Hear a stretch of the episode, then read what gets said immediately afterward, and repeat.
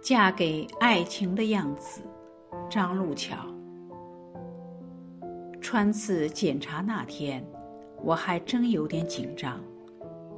检查室长长的走廊阴森冷硬，我的嘻哈乐观也被扫荡一空，内心充满了恐惧，握着手机的手心都汗涔涔的。叮咚一声。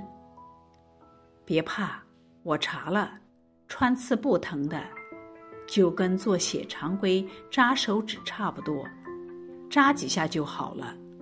不论结果好坏，我都会陪着你。咱们积极应对，没有过不去的坎。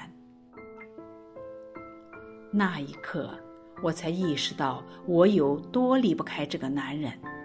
我有多久没有去细细体味和回报他的温情，他的暖，他的好，全然写着爱情的似水长流。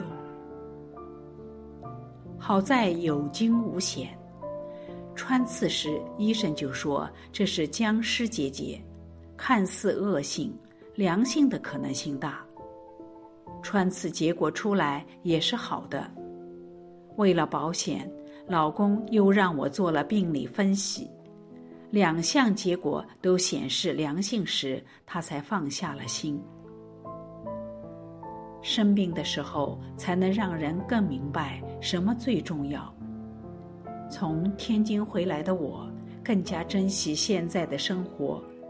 我用更多的精力和激情投入到工作中，为我爱的学生上好每一堂课。下班后尽量不碰手机，陪着我的孩子做游戏、读绘本。周末的早晨，为我爱的人准备早餐。在婆婆接走孩子后，也会窝在沙发陪老公看场球赛，看场电影。